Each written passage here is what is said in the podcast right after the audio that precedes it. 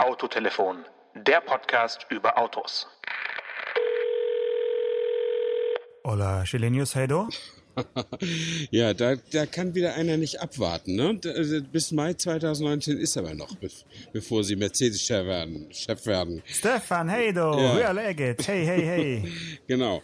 Hallo, lieber Janusz, ich melde mich aus Paris und habe oh. Ola Kalenius, ich spreche ihn ja immer mit K, äh, bin ja nicht so ein Schwede wie du, äh, äh, heute tatsächlich auch auf der Bühne gesehen und gehört.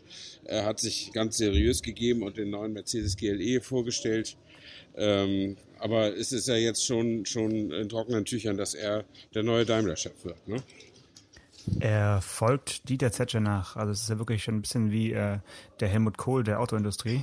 ähm, aber er hat jetzt eben angekündigt vor wenigen Tagen, ja dass er in den Aufsichtsrat wechselt. Da wird ein Platz frei.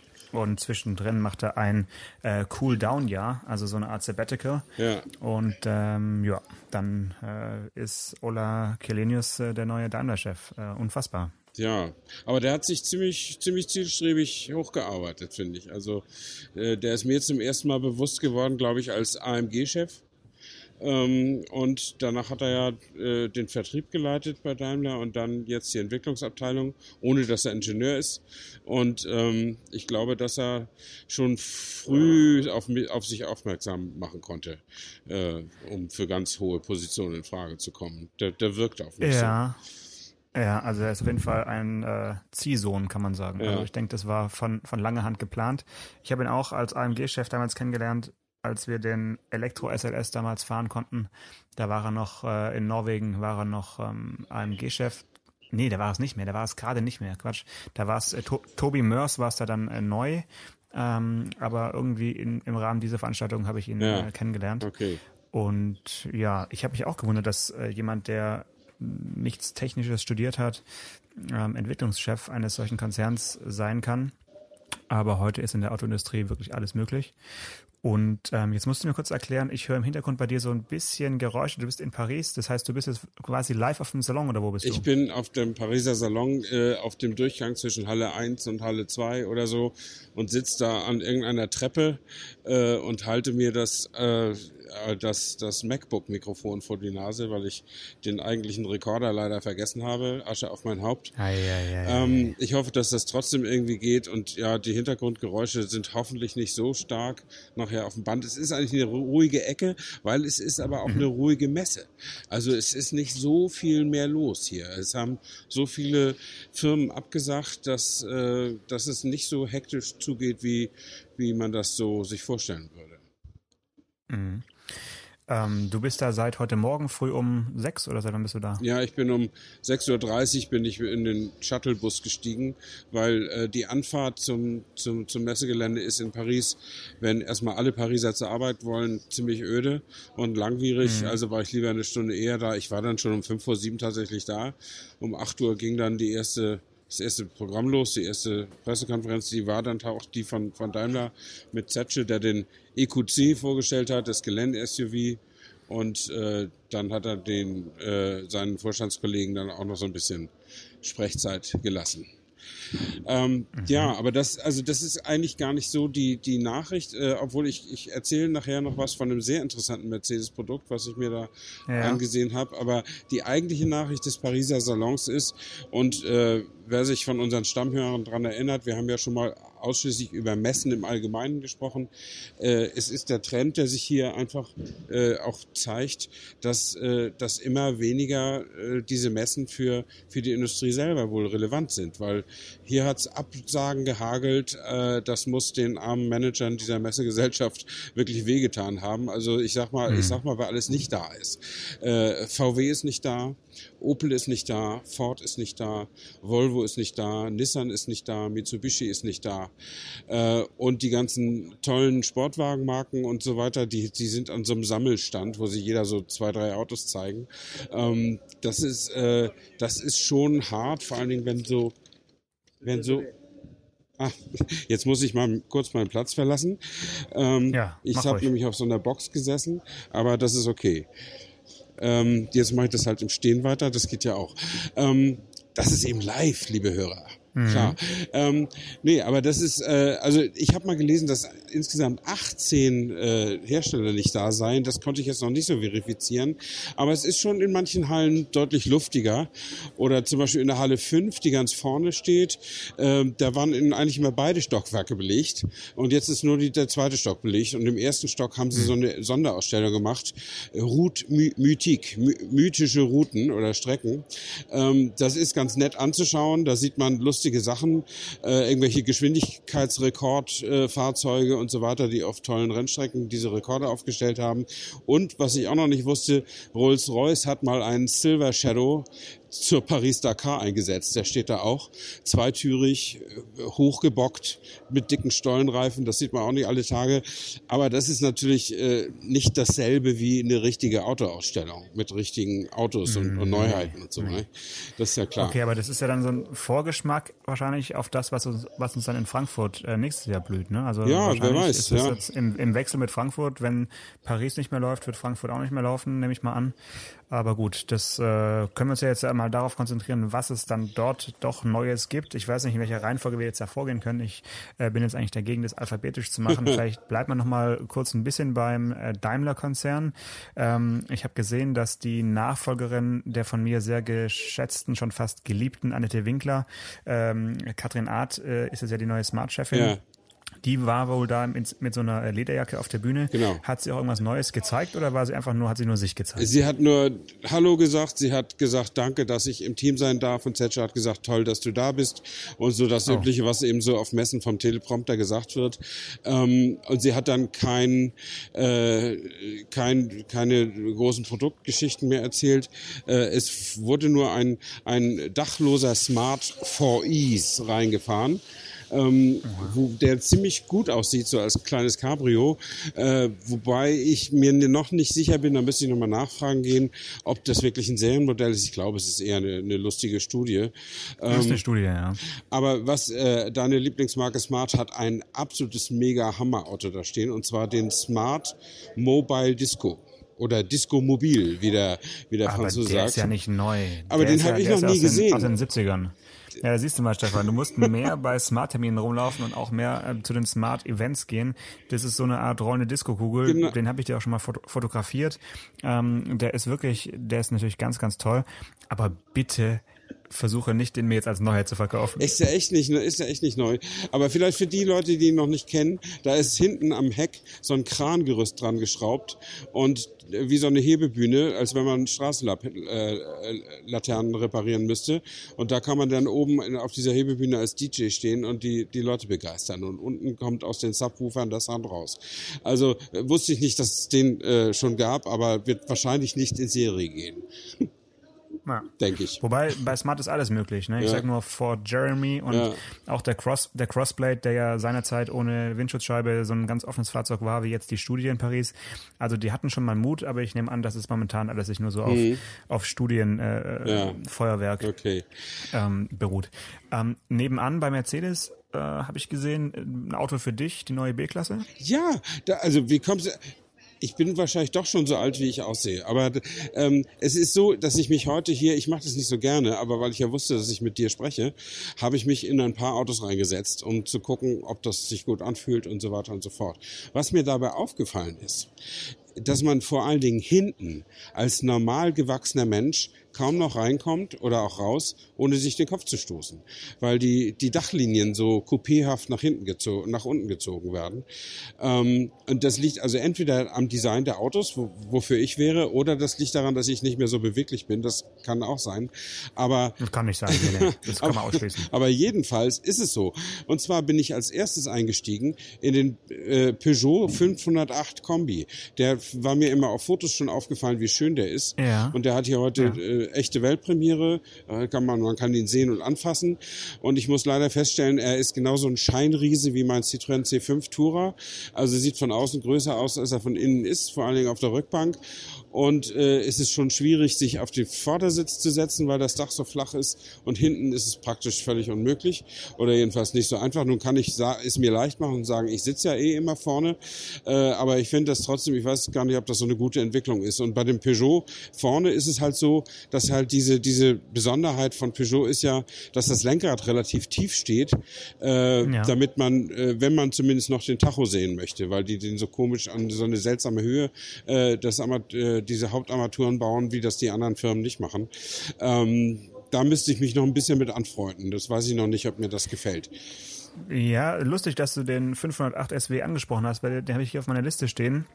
Und dahinter steht in Klammern äh, Alternative für Stefan, Fragezeichen. ja. Äh, weil Natürlich, habe ich auch gedacht. Ich meine, französischer großer Kombi äh, und das von dir genannte äh, iCockpit, also die Anordnung des Lenkrads, dass man eben übers Lenkrad auf die Armaturen draufschaut und sich dadurch ein äh, Head-Up-Display sparen ja, kann, genau. finde ich eigentlich ganz charmant, aber es ist halt eine äh, gewisse Umgewöhnung vonnöten. Ja.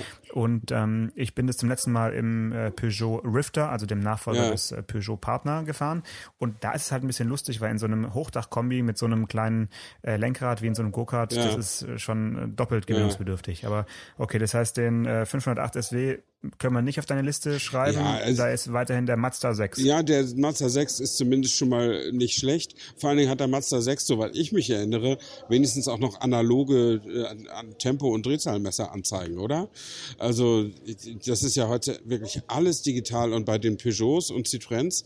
Ich habe also auch mal in den C5 Aircross, in das ja. meinem C5 Tourer nachfolgende SUV reingeguckt. Also da sind dann digitale äh, Tempoangaben äh, waren da erstmal eingestellt. Ja. Vielleicht kann man es umstellen auf, auf analog, äh, was dann auf dem Bildschirm kommt, weiß ich nicht. Aber äh, erstmal war nur digital angeboten und das gefällt mir weniger, muss ich sagen. Aber gut.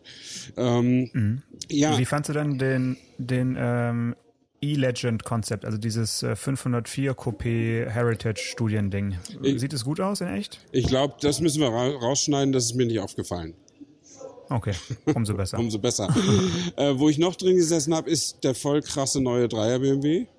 Ähm, das hat mich auch ein bisschen überrascht, dass die hier in Paris eine Weltpremiere vom Dreier BMW machen, äh, was ja immerhin nach eigener Aussage zusammen mit dem Fünfer die das wichtigste Modell des Ladens ist und dass sie den äh, quasi auf so einer, also ich finde Pariser Salon ist keine A-Messe, oder? Also na, es, es war schon immer eine A-Messe. Ja? Ne? Also, aber ja, eigentlich schon, ja, aber okay. seit, seit ein paar Jahren eben nicht mehr so richtig. Mhm. Ja? Also es ist so ein bisschen, aber es ist schon noch wichtig. Ja. Also gerade im Wechsel, Wechsel mit Frankfurt ist es schon ja. für die Franzosen enorm wichtig. Ja, also jedenfalls haben die hier ziemlich aufgefahren. Die haben den 8er gezeigt, den Z4 gezeigt, den X5 äh, und dann den Dreier. Äh, und der Dreier sieht aus, wie ein Dreier eben aussieht. Äh, das wird auch immer so bleiben. Also den Dreier und den Fünfer werden sie nie revolutionär verändern. Das haben sie heute auch wieder gesagt. Äh, Chris Bengel hat es mal mit dem Fünfer probiert. Der war dann relativ neuartig, hat ihm dann nicht so geschadet. Ähm, aber jetzt sind sie, also der Dreier jetzt ist sehr konservativ weiterentwickelt. Und wenn du ihn so siehst am Straßenrand, dann erkennst du ihn eigentlich nur daran, ähm, dass er so, ein, so einen kleinen, also in, zwischen den beiden, Schein, äh, also die Scheinwerfer sind ja mit zwei Lampen drin, mit Fernlicht und mit Abblendlicht. Ja. Und zwischen diesen beiden ist so ein, zieht sich von unten so eine kleine Kante äh, aus, aus dem Stoßfänger ja. äh, rein in die Lampe, äh, was die, die, Linie der Lampe so ein bisschen unterbricht. Da weiß ich auch noch nicht, ob mir das so richtig gut gefällt, aber zumindest kann man ihn daran erkennen. Äh, ja. Und wenn man dann stutzt und sagt, was ist denn das, und ihn sich genauer ansieht, dann merkt man auch, dass die Chromeinfassung der, des Doppelnierengrills extrem breit geworden ist, äh, deutlich breiter mhm. als vorher. Aber ansonsten eigentlich alles beim Alten. Das Design sei jetzt alles etwas klarer und einfacher. Das soll mit dem Achter begonnen haben, die Entwicklung, wird man sich jetzt die neuen Modelle mal gründlicher ansehen müssen, ob das alles wirklich so ist. Ich finde ja, man kann an sowas wie einem BMW ja rumschrauben, wie man will, solange der diese Doppelnieren-Kühlergrill äh, hat. Äh, weiß man immer, dass man dann BMW vor sich hat und das dominiert eben alles. Findest du nicht? Ja, sie haben jetzt halt die Nieren nochmal wieder größer gemacht beim Dreier. Also ja. der war ja, ich habe mir jetzt gerade hier beide nebeneinander angeschaut mhm. und ehrlich gesagt sieht der alte jetzt nicht älter aus als der neue. Also Nee, wenn, wenn du mir jetzt sagen würdest, es ist genau andersrum, könnte man auch über den alten ganz viele tolle Sachen sagen, Ja. die jetzt besser sind Ja. als beim, äh, beim jetzt neu gezeigten. Also so richtig überzeugt mich auch diese Linienführung in den Scheinwerfern nicht. Das erinnert mich so ein bisschen an ähm, den Peugeot Ja, 3008 ja, ja. und Peugeot 5008 und da ist es ja richtig daneben. Äh, irgendwie, also das, nee, sieht für mich eher schrecklich aus. Und die Niere sieht aus wie von so einem SUV, also viel zu bullig Ja, und fett. ist Also schon ziemlich wuch- Mist, wuchtig. jetzt hole ich, mir, hol ich mir doch keinen Dreier. Schade. Das hättest du gemacht, ne? Statt, statt ein Suzuki Ja. Jimny doch ein Dreier. Den, ich habe übrigens den Suzuki-Stand mir auch betrachtet, weil du ja von so von dem Jimny ge, äh, ges- geschwärmt hast. Und der Jimny ist wirklich ein lustiges kleines Auto, wirklich sehr hübsch gemacht, äh, designt von außen zumindest, innen, naja, äh, ist halt nicht so teuer und das merkt man dann auch. Und aber dieser Jimny sticht auch wirklich heraus aus diesem anderen Angebot, was einfach ziemlich schlicht ist, wie ich finde, von, von denen. Aber Ja. das ist ja auch die Methode. Die bauen halt kleine Autos für Leute mit wenig Geld und die versuchen sie möglichst gut zu machen und dass sie lange halten. Und das gelingt ja in der Regel auch. Also insofern Ja. alles, alles gut. Ja, und jetzt komme ich zurück zum Daimler-Stand. Äh, die B-Klasse, auf die du mich angesprochen hast und auf die ich vorhin schon Ja. sagte mit den, mit den, äh, also die hat nämlich eine gar nicht so hohe Sitzposition, wie man immer denkt, sondern aber ein hohes Dach. Da kommt man vorne wie hinten rein und raus, ohne sich irgendwie den Kopf zu stoßen. Ähm, und das ist gar nicht so schlecht. Allerdings würde ich jetzt nicht sofort loslaufen und einen kaufen, weil A ist er natürlich teuer und B ähm, habe ich natürlich schon immer Rentner Mercedes dazu gesagt und äh, also so privat und genauso wie ich zum Golf Sports Van äh, auch immer Rentner Golf gesagt habe oder Golf Plus wie er früher hieß. Ähm, Ja. Das äh, also da muss man schon mit leben können. Ich fand die B-Klasse nie besonders schön, ähm, aber immer besonders gut. Also wenn man damit fährt, ist das ein ganz hervorragendes Auto. Also die letzte, das kann ich zumindest für die letzten beiden Generationen sagen. Ähm, gerade die letzte Generation, also was das an Fahrkomfort und, und Stabilität und, und Sicherheitsgefühl bietet, das ist in dieser kompakten Größe schwer zu übertreffen. Es wird wahrscheinlich von niemandem übertroffen. Ähm, und äh, ja, Sag mal, warst du gerade bei Mercedes Mittagessen oder was ist mit dir los? bitte? Warst du gerade bei Mercedes Mittagessen oder was ist da los? Wieso? Naja, also du, du bist ja gerade völliger B-Klassen äh, Nein, ich wollte, Enthusiast. ich wollte und, gerade und, und, sagen, äh, wenn er nicht so aussehen würde, wie er aussieht, dann würde ich ihn sofort Ah, okay, kaufen. okay, okay, Äh, okay. weil er dieses hohe Dach, äh, so bequem es ist, so sehr schreit es eben auch, ich bin ein Rentnerauto. Oder?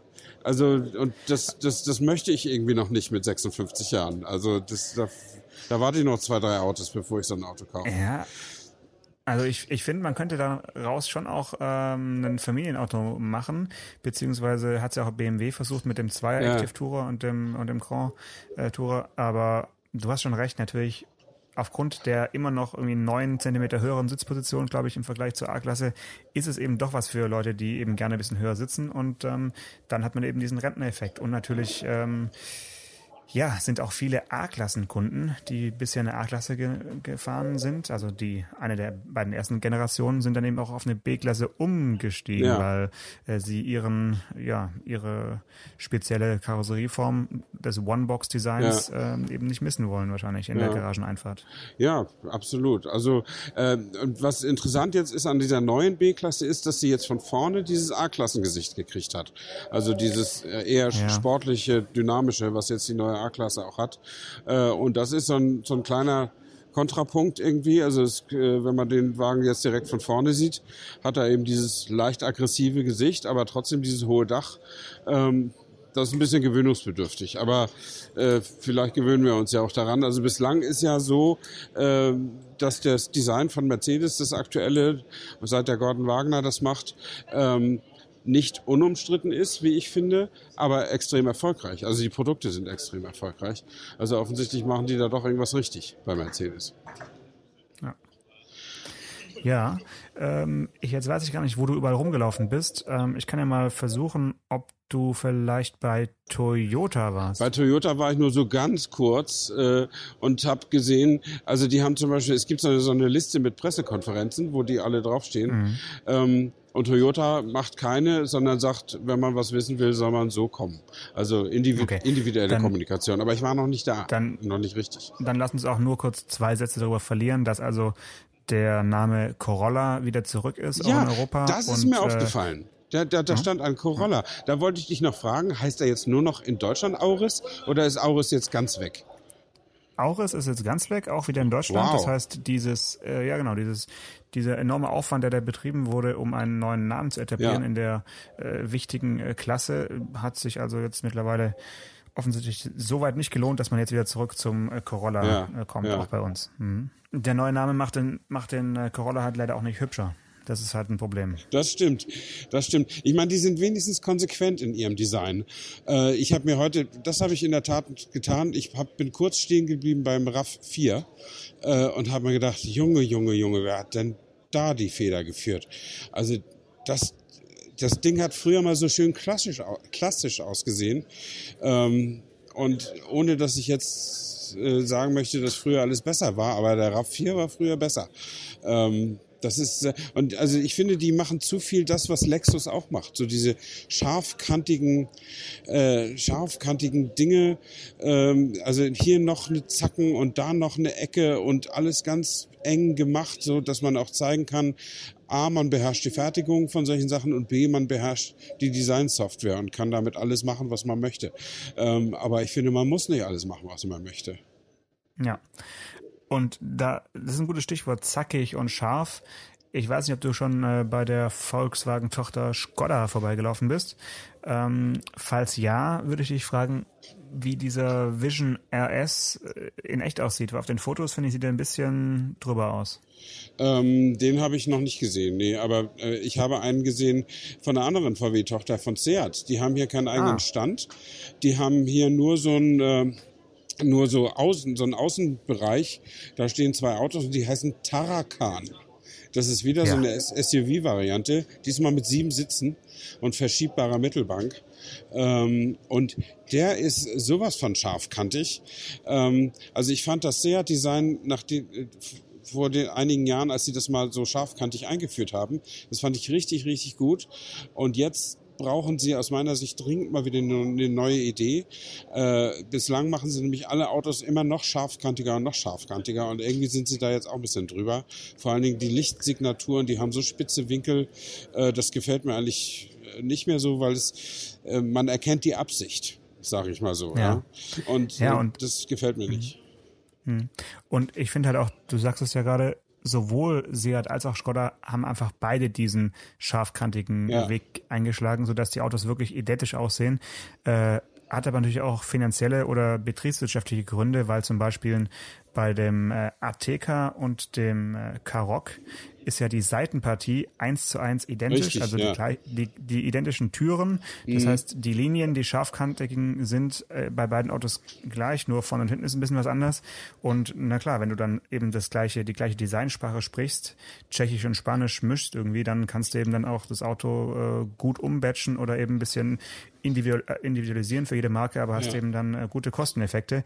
Und bei dem von dir gesehenen größeren äh, SUV von von Seat, dessen Namen ich mir noch nicht merken kann. Äh, du hast gerade gesagt, wie er heißt. Tarakan. oder so. Mhm. Tarakan, ja. Ähm, der, nee, ich glaube, er heißt Tarocco. Tarocco? Nee. Tarocco heißt er, glaube ich. Doch, doch. Tarraco. Tarraco heißt er, jetzt haben wir es. Tarraco, genau. Und ähm, daran sieht man schon, dass der Name auf jeden Fall nicht unbedingt leicht äh, über die Zunge geht. Und das Auto sieht ein bisschen, ja, wie, sieht, ja, wie soll man den beschreiben? Er hat was von einem, also irgendwie viel Tiguan-Proportionen. Ist wahrscheinlich äh, Tiguan drunter, ne? Äh, das, ich habe dich jetzt nicht verstanden, musst du nochmal sagen. Die Proportionen sind so ein bisschen äh, Tiguan Allspace-mäßig, also ist wahrscheinlich genauso groß wie, ein, wie, ein, wie der lange Tiguan. Ja, so, das scheint mir so. Also sonst würde wahrscheinlich auch die dritte Sitzbank nicht reingehen. Ähm, aber sag mal, äh, nochmal zurück. Also der, der, wie heißt der jetzt? Ta Taraco? Tarraco. Taraco. Und da bist du sicher, ja? Da bin ich 100% sicher, Ja. Gut, dass es so heißt. dann kann man nämlich dann kann man nämlich nicht behaupten, der gehe schwer von der Zunge. Dann kann man nur behaupten, ich wäre zu blöd, mir das über eine halbe Stunde zu merken. Ähm, also Asche auf mein Haupt, dann haben wir jetzt schon mal einen Fehler gleich korrigiert hier. Taraco. Nee, da finde ich nicht, nicht, dass der Fehler bei dir liegt, sondern wirklich bei den Menschen, die den Namen äh, sich ausgedacht Okay. haben. Beziehungsweise es wurde abgestimmt. Ich weiß noch, dass vor einem Aha. halben Jahr Seat mal einen Aufruf äh, hatte, dass man fünf verschiedene Namen, die wohl im, im Finale waren, dann eben abstimmen Ja, konnte. Und okay. äh, da war dann noch die Diskussion, weil auch irgendwie ein katalonischer äh, Name mit drin war. Das war gerade so zu der Zeit der, der Unruhen. Ja, ja. Und dann wollte man den Namen schon bekannt geben, hat es aber dann wieder, äh, hat es doch noch zurückgehalten, weil man da irgendwie kein Öl ins Feuer gießen wollte. Ja, also jetzt ist es halt Tarako geworden und ähm, Okay. ich werde mir den Namen nicht merken können. Ja, okay. Na gut, dann freue ich mich, dass auch 20 Jahre jüngere Gehirne sich das nicht merken können. Ähm, ja, was haben wir noch äh, hier? Es ist, es ist wieder diese Durchgangshalle da, wo diese ganzen alternativen äh, Elektro- und Mobilitätsforscher und so weiter. Und da muss ich zugeben, da gehe ich immer nur durch.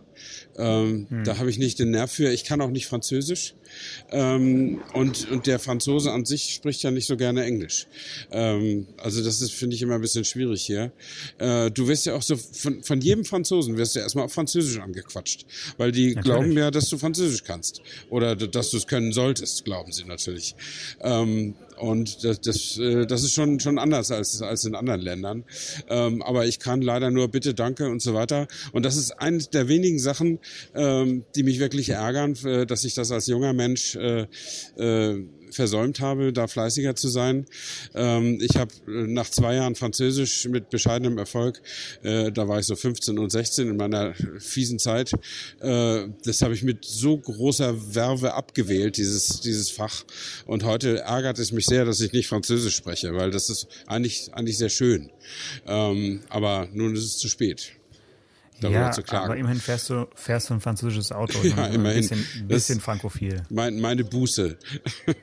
meine Buße dafür, ja. Kannst du denn Französisch sprechen? Ähm, nee, nicht wirklich. Ich hatte andere Sprachen in meiner Schule äh, damals gelernt und ähm, kann also auch nur so ein bisschen ein Nachbarschaftsfranzösisch, weil Ja. von mir aus nach Frankreich fährt man ja eigentlich auch nur Ja. eine Stunde und ist im, Ja. im Elsass. Äh, aber zum Glück reden die Menschen im Elsass dann doch noch Ja, äh, die auch sprechen ja Deutsch. viel Deutsch. Das passt Ja. schon. Ja. Okay.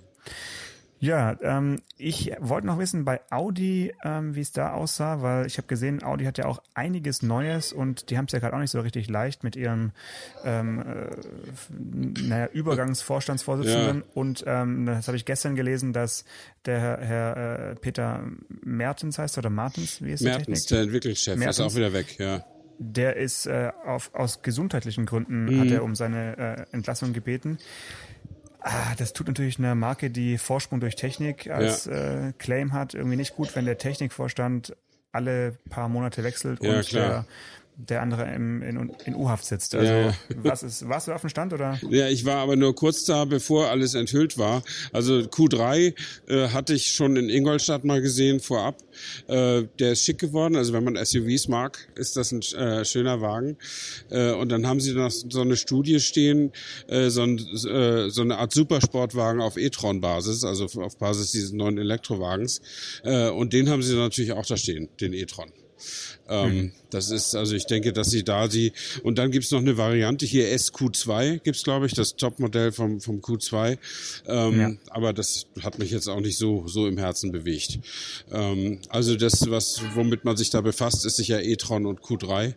Und äh, da sind, wie man so sagt, die Messen für mich schon gesungen, weil da habe ich schon Geschichten drüber geschrieben. Ähm, und deswegen bin ich da nicht mehr so intensiv äh, auf Okay. der Messe dabei. Ja, Ähm, schön. Die andere französische Marke hast du bisher ausgelassen. Äh, Renault gibt's ja auch noch. Warst du Bei Renault war ich äh, tatsächlich und ähm, habe mir angesehen, was die so zu erzählen hatten. Leider auch nur auf Französisch, ohne, ohne Dolmetsch. Ähm, allerdings ist das, glaube ich, in Frankfurt auch so, dass die deutschen CEOs dann auf Deutsch reden und es auch nicht für jeden ein Simultan-Dolmetsch-Dings gibt. Ähm, aber ich konnte mir ein bisschen aus der Dia-Show oder aus der Videoshow erschließen. Sie haben den neuen äh, Kajar gezeigt, äh, dieser Crossover da, Crossover, wie der Franzose sagt. Ähm, auf, auf, ist es nicht das Schwestermodell von diesem Nissan Qashqai, ja, ne? Genau, aber ich glaube, der kriegt auch nur neue Motoren, aber Ja. ähm, bin ich jetzt- ich glaube, da ist noch nichts Ja. richtig Neues. Hm? La Nouvelle Gadjar, wurde gesagt. Ui.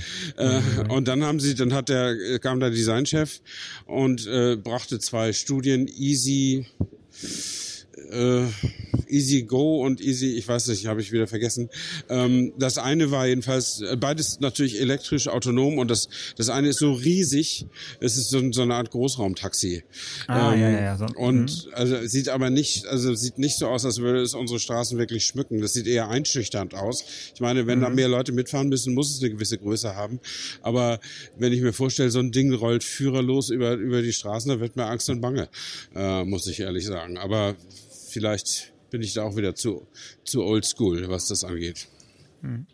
Aber dieses andere kleine Autochen, diesen äh, KZE oder wie der heißt, ist ja so eine Art hochgebockter Twingo als Mini-Elektro-SUV. Äh, sah der ganz putzig aus oder? Der sah ganz putzig aus, aber das war das mhm. war nicht der, den sie da jetzt äh, äh, promotet haben. Das war mehr so ein auch so ein wie so ein Sportwagen, also so so lang ah, und okay. und flach und schlank.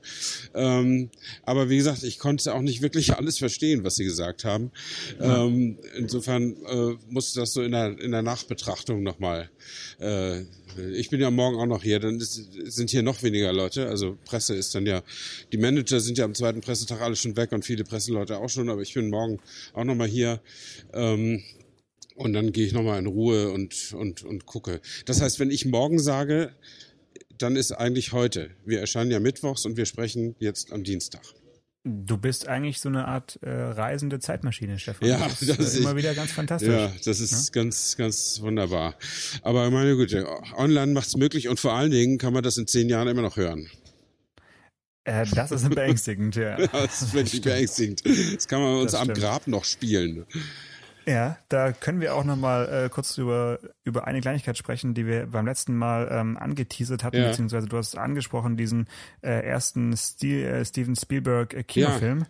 Ich habe da nochmal nachgelesen, also der Film heißt Duell. Ja, genau. Äh, und ist irgendwie von 71 mhm. und tatsächlich äh, gibt es sehr wenig Monologe, äh, beziehungsweise, sorry, sehr wenig Dialoge ja, in dem Film. Eigentlich gar nichts, äh, ja.